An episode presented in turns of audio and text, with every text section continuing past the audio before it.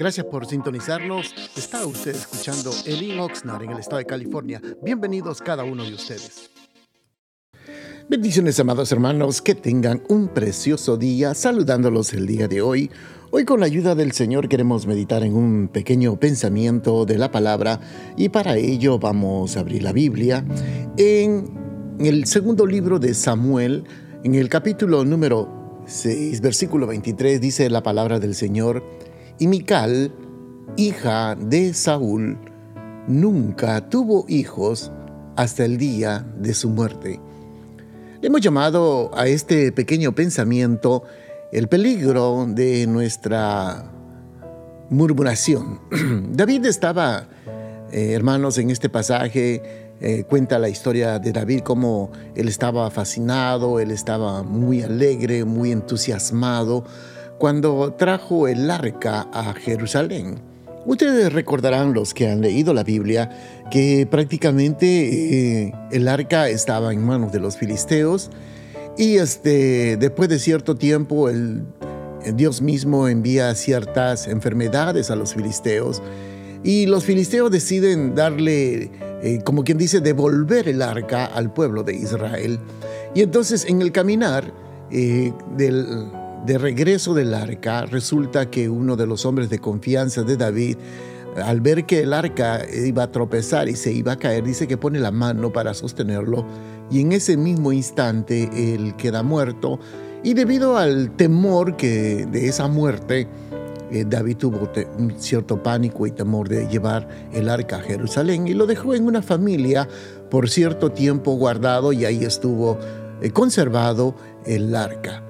Pero durante el tiempo que estuvo guardado el arca, ocurrió algo extraordinario, fue de que Dios bendecía a esa familia que tenía el arca. Ahora resulta que ya pasado el tiempo, eh, vio que ya había pasado ese periodo y ya con David con mayor eh, confianza dice que va y trae el, arca a Jerusalén. Pero cuando viene eh, David digamos, los sacerdotes vienen trayendo, los levitas vienen cargando el, arca, porque era cargado por los hombres, no era por una carreta. Resulta que David estaba fascinado, estaba muy alegre, estaba muy gozoso, muy contento, estaba extasiado, por decirlo así. Y dice que eh, cuando lo estaba llevando, hermano, dice que él empezó a celebrar, a gozarse. Eh, llegó, hermanos, a estar danzando delante del Señor, porque llevar el arca a Jerusalén era uno de los logros más grandes, hermanos, más gloriosos de la carrera de, David, porque esa era, simbolizaba la presencia del Señor. Pero en ese momento que David está llevando con mucho gozo, con mucha alegría, con mucho júbilo, dice que la esposa de él, llamada Mical, que era una de las hijas del rey Saúl, se burló y pensó que era su conducta algo vergonzosa y empezó a criticarlo a, su esposo, al rey David. Entonces, muchas veces nosotros no nos damos cuenta, amado hermano, de nuestras palabras, de nuestras críticas, de nuestros señalamientos. Por eso la importancia, amado hermano, esto va muy serio con todo mi corazón para cada uno de ustedes que oyen este mensaje con un espíritu receptivo. Hermanos, tengamos mucho cuidado en la forma como nosotros hablamos y mucho más cuando nos dirigimos a un siervo o una sierva del Señor. Porque todos nosotros a veces somos muy muy, muy ligeros al hablar. Y empezamos con una actitud de crítica, una actitud de señalamiento, una actitud de murmuración. Y luego no vemos las consecuencias. La consecuencia que tuvo esta mujer, Mical, dice que no tuvo hijos hasta el fin de sus días.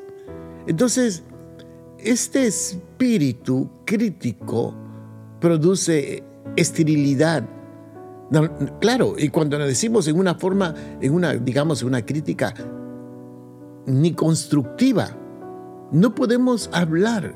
Simplemente observemos y, bueno, usted diga, el Señor tiene el control, Él sabe lo que está haciendo, Él sabe lo que Él hará, Él sabe cómo debería de hacerlo y Él está, recuerde, todos nosotros estamos en las manos del Señor.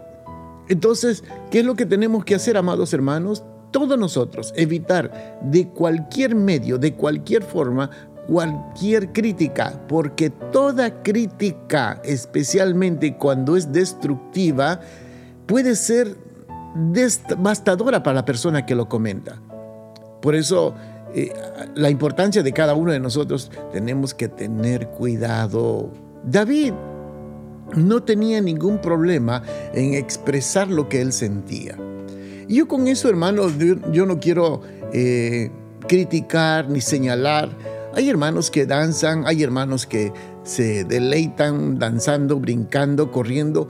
Esa es su, su forma de ser, esa es su forma de expresar, esa es su forma de, de exteriorizar.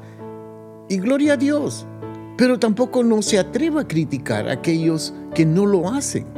Porque ocurre muy a menudo que personas que donde realmente eh, practican la danza, eh, practican el correr o el gritar y vienen a una iglesia donde no se practica eso y empiezan a decir que aquí no se siente el espíritu, que no se siente la presencia de Dios. No.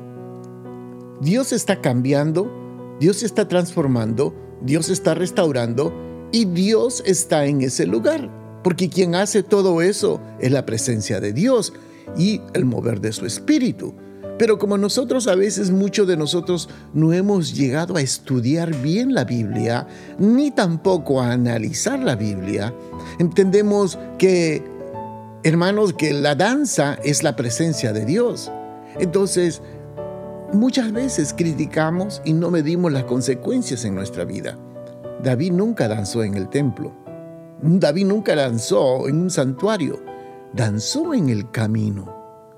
Entonces, nosotros somos, claro, si usted quiere danzar, hágalo, hermano. Yo no tengo ningún problema, no tiene ningún inconveniente. Siempre se le ha dicho en la iglesia, el que quiera danzar, que dance. Pero no motive a otros, ni incite a otros a que dancen. Si la otra persona no quiere danzar, pues esa es su forma de expresar. Porque no, no, la presencia de Dios está en la danza.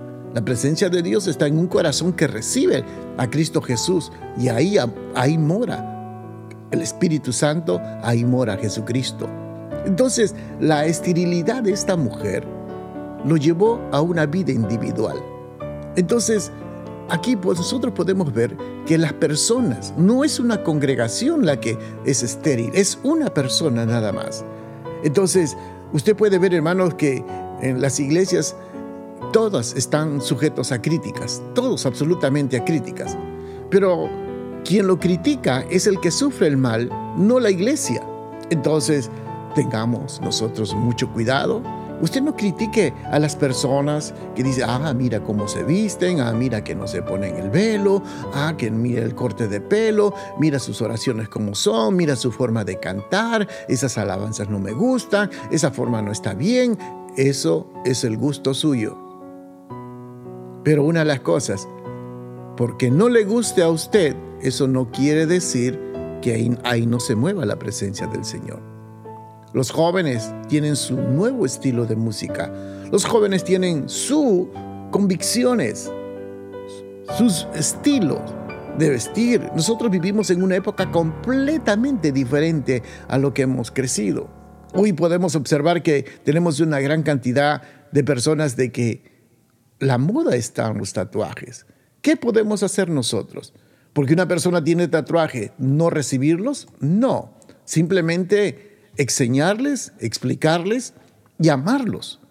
Igual a, las personas que vienen de ciertos grupos, de no importa de lo que sea, amarlos. Somos nosotros los que los criticamos a, a los grupos, diferentes grupos, ahora con esta nueva sociedad que tenemos.